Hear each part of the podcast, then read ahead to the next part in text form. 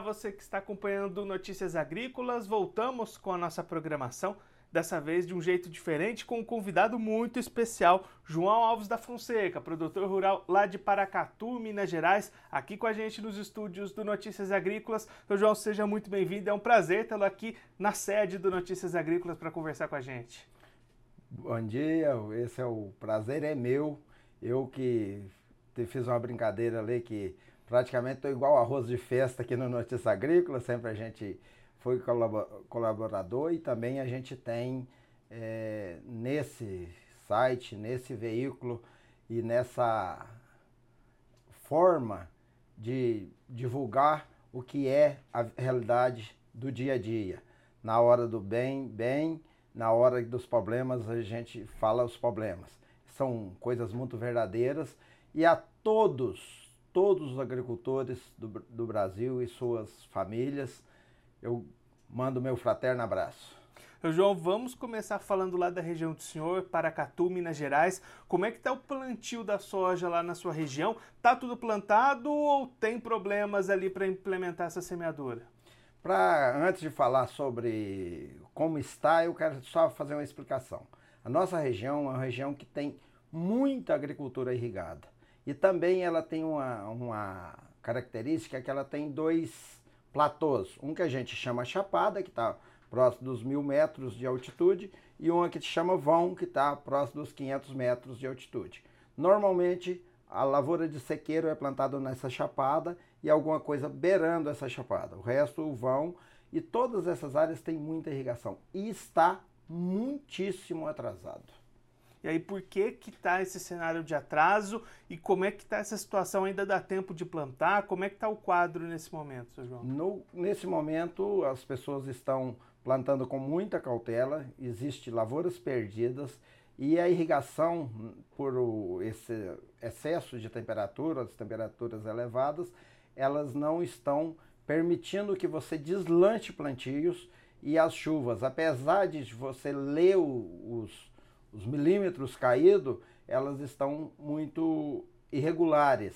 Então não permite que você tenha um plantio normalizado. E as áreas irrigadas a mesma coisa, porque, logicamente, para você colocar água nos, nos pivôs, você precisa de ter disponibilidade hídrica no subsolo e nos cursos de água, e nós estamos com problemas já com é, disponibilidade hídrica em toda a região. E quando eu falo Paracatu, eu falo Paracatu, todo o noroeste de, de Minas e um pedaço do norte de Minas, que é a região próxima a Pirapora, Boritizeiro, São Romão, que ultimamente entrou muito nesse cenário de produção agrícola. Se a gente pensar nesse cenário de hoje, seu João, com o que costuma ser em outros anos, a gente está falando de um atraso de quanto tempo?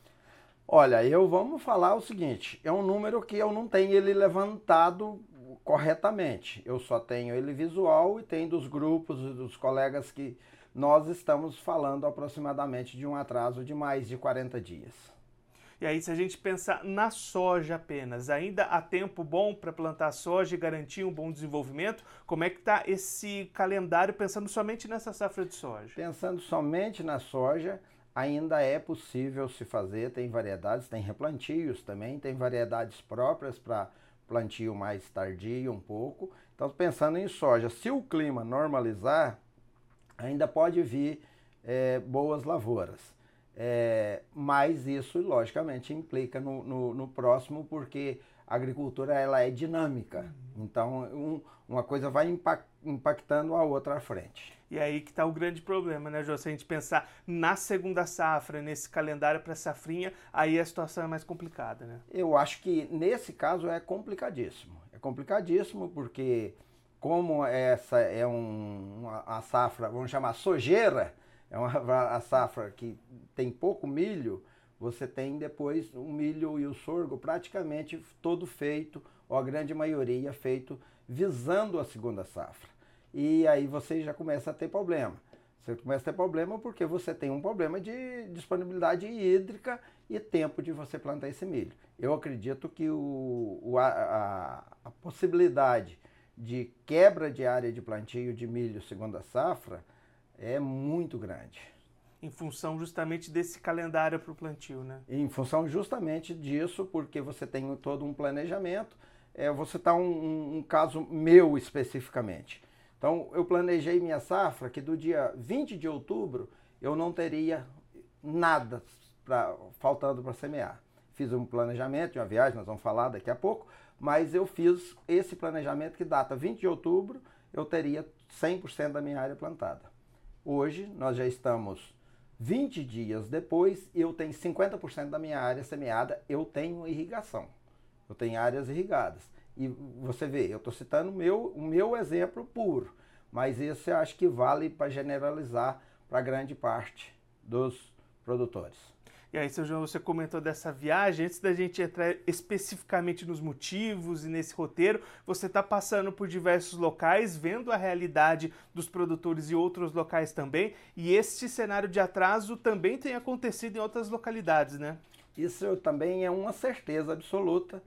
É, nós saímos da região mais produtora de Minas, que é o noroeste de Minas, pegamos um pedaço do norte, passamos pelo Alto Paranaíba, passamos pelo Triângulo Mineiro, pelo Pontal do Triângulo, pela região, uma parte do Mato Grosso do Sul, depois entramos no, no estado de São Paulo, entramos no norte do Paraná, fomos para o oeste do Paraná. E não achamos nenhuma região que esteja assim, para você dizer assim, essa lavoura tinha de estar nessa, nessa fase e não está. É um atraso em todas as regiões que eu passei, é um atraso generalizado.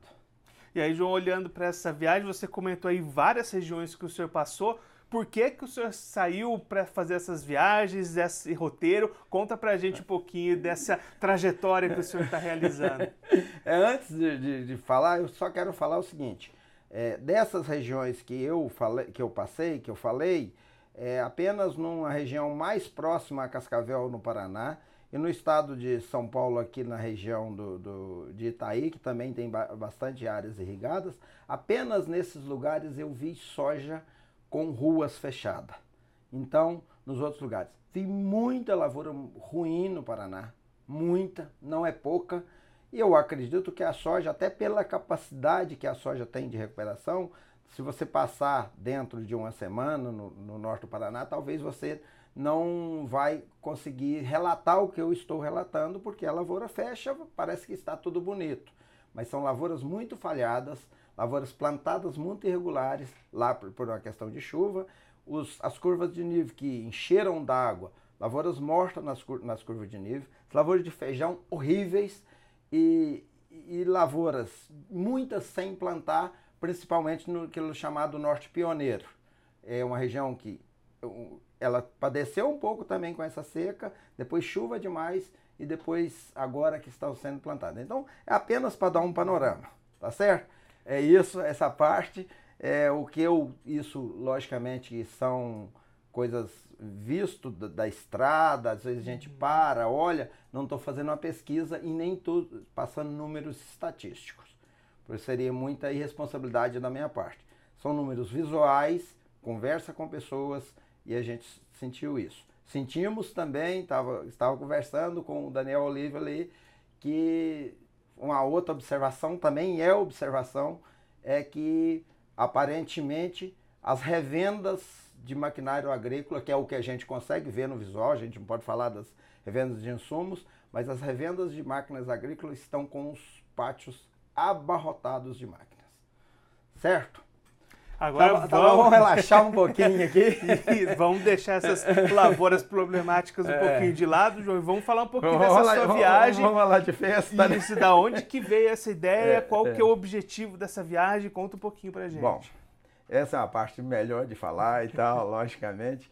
Então, eu sou uma pessoa que esse ano completo 60 anos. 60 anos de lutas, de histórias, vim um cara que vim, vou chamar do zero, de uma família de pessoas que trabalhavam a dia para os outros, nem era agricultor, de meu pai, minha mãe, família numerosa, e a gente conseguiu, com muito esforço e muita participação do, dos, das pessoas que nos ajudaram, que são enormes, não dá para se enumerar, é, a gente conseguiu formar na escola agrícola, fazer uma vida E, mas o tempo, tempo, o tempo todo, até completar esses 60 anos, vamos chamar assim, desde os 10 aos 60, a gente construiu uma história e trabalhou muito. Então agora eu vou completar 60 anos, eu resolvi fazer 60 dias de festa. Mas eu não resolvi fazer 60 dias de festa, de fechar um, um local e fazer 60 dias de festa. Eu resolvi visitar os amigos, as pessoas que ao longo da história foi, a gente foi construindo um, um caminho, foi fazendo, pavimentando, semeando, cuidando, colhendo, comercializando, é, compartilhando. E aí a gente fez e nós fizemos um roteiro em que a gente sai, chama 60 dias apaixonado, em virtude de 60 anos, um dia por cada ano, saímos de, de Aparecida do Taboado, vamos começar. De Aparecida do Taboado, descemos para o estado de São Paulo, depois fomos para o norte do Paraná, depois viemos, pro, entramos em São Paulo novamente, estamos aqui hoje, daqui nós vamos ainda rodar um pouco o estado de São Paulo, gigante colosso aqui, e depois nós vamos seguir para Minas Gerais, onde é a origem, é, então vamos passar por amigos e família é, em quatro, cinco regiões. Depois vamos chegar para Gatu, onde a gente orgulha de ser cidadão paracatuense. E depois nós vamos voltar a sair logo após o aniversário, que é do dia 26. Após o dia 26 a gente sai novamente para o norte de Minas, para o centro de Minas, para o estado do Espírito Santo, para a Bahia, voltamos para Minas, fazemos o recorrido, terminamos na cidade de. Passamos para Jaíba também, de onde eu me orgulho de ser cidadão. E aí terminamos em Montes Claros. Isso exatamente 60 dias, iniciando no dia 2 de novembro e terminando no dia 2 de janeiro. Então, nesse período, a gente não, logicamente, deixamos a responsabilidade toda com meu filho e parceiro Vinícius para ficar em Paracatu, para descascar todos os abacaxis que aparecer. e a gente vai falando, hoje o mundo é moderno, isso é muito, isso é muito salutar, muito, muito bom. A gente vai participando, mas não fazemos o operacional. E aí o resto é isso. Recebemos até agora uma carga muito enorme de emoção, festas, uma carga enorme de festa também. É, nós exageramos um pouco algum dia na comida, na bebida, e a gente vai fazendo isso e cada lugar a gente vai deixando a história. Desse, nós estamos escrevendo esse diário aqui, esse é uma escrita de um, de um diário, em que cada dia a gente relata e as pessoas relata o que aconteceu no dia anterior e no final as pessoas que também que quer deixar alguma mensagem, depois nós vamos guardar isso aqui num canto para a posteridade quantos diários for necessário, e a gente criou, não inventamos, mas adaptamos uma frase do é, atribuída ao Guimarães Rosa, que é junto dos bons que a gente fica melhor. Uai! E aí, isso é uma honra e um prazer para o Notícias Agrícolas ser incluído aí na parada, nas paradas do senhor. O senhor também faz parte da história do Notícias Agrícolas, não só nas entrevistas, foi o primeiro vencedor da premiação da melhor história de um agricultor. As histórias do senhor e do Notícias Agrícolas andam junto aí por muito tempo. É, eu tenho certeza disso e eu tenho tanta certeza disso porque essa história ela merece um capítulo à parte aqui. Ela merece um capítulo à parte porque eu conheci o Notícia Agrícola, comecei a participar, depois conheci pessoalmente o João Batista e conheci ele foi na minha casa e a gente aprofundou, vamos chamar assim, os laços é, e tal, e aí sempre participando, trocando ideias, eu participando, como eu falei no começo, quase igual um arroz de festa aqui no Notícia Agrícola e depois posteriormente no, no canal dele e tal, aí nós fomos e aprofundamos isso. E o Notícia Agrícola lançou um, é, aquele concurso de história de um agricultor. E na véspera de encerrar as, as inscrições, o João me ligou, me chamou. Assim, nós nos tratamos pela, pelas frases do Guimarães Rosa, a gente trata um pelo outro por compadre que ele é que é, é onde é que o cara está contando a história do Grande Sertão Veredas. Então ele falou assim, meu compadre Kelemen, cadê a sua história? E eu falei assim, uxa, uma corrida aqui e tal. E fui à beira de uma vereda, na beira, indo para meu campo, e não tem muito pouca habilidade com a parte de tecnologia. Peguei o celular e fiz um selfie e contei dois minutos de uma história. Felizmente, alguém compreendeu, não tem maracutá, eu creio, né? é, e eu fui eleito pelo, pelo o, o, as redes sociais, primeiramente pela comissão, depois pelas redes sociais, como a primeira história de um agricultor lançado pela Notícia Agrícola. Estive aqui na segunda, infelizmente não pude vir, vir na, te, na terceira, mas essa ficou para a história, ficou para a história minha. E aí, nós, através de um, um segundo jornalista, foi lançado um outro programa que chamava Histórias de Sucesso, é, que o, a pessoa lançou. Aí é uma entrevista bem mais longa, que eu conto a história. Quem quiser olhar isso aí, é só entrar no YouTube e lá tem Histórias de Sucesso, João das Abóboras, porque é meu codinome. Então, João das Abóboras, que também vai conseguir ver a história que, que, que foi contada aqui e depois, posteriormente, é, está gravado no YouTube, está para posteridade, assim como vai ficar as histórias que eu vou escrever. Não esse livro, não isso aqui.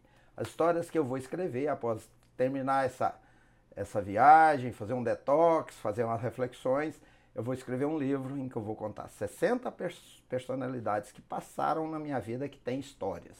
História de emoção, histórias engraçadas, histórias de ajuda, é, eu quero fazer tudo isso em 60 pessoas. E quero escrever esse livro, isso vai ser uma coisa que eu vou escrever.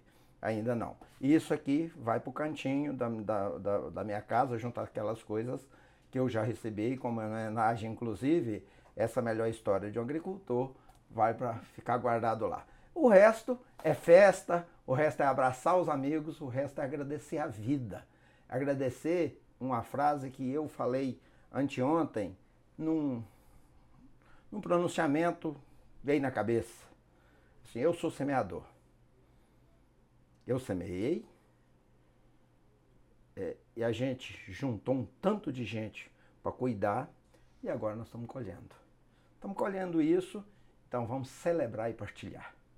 João, muito obrigado pela sua participação, por dividir essas histórias, esse olhar do senhor aqui com a gente e tomando a frase do senhor emprestado, se é junto dos bons que a gente fica melhor, hoje a gente está melhor porque o senhor é um dos bons. Muito obrigado, muito até obrigado. a próxima, João. Música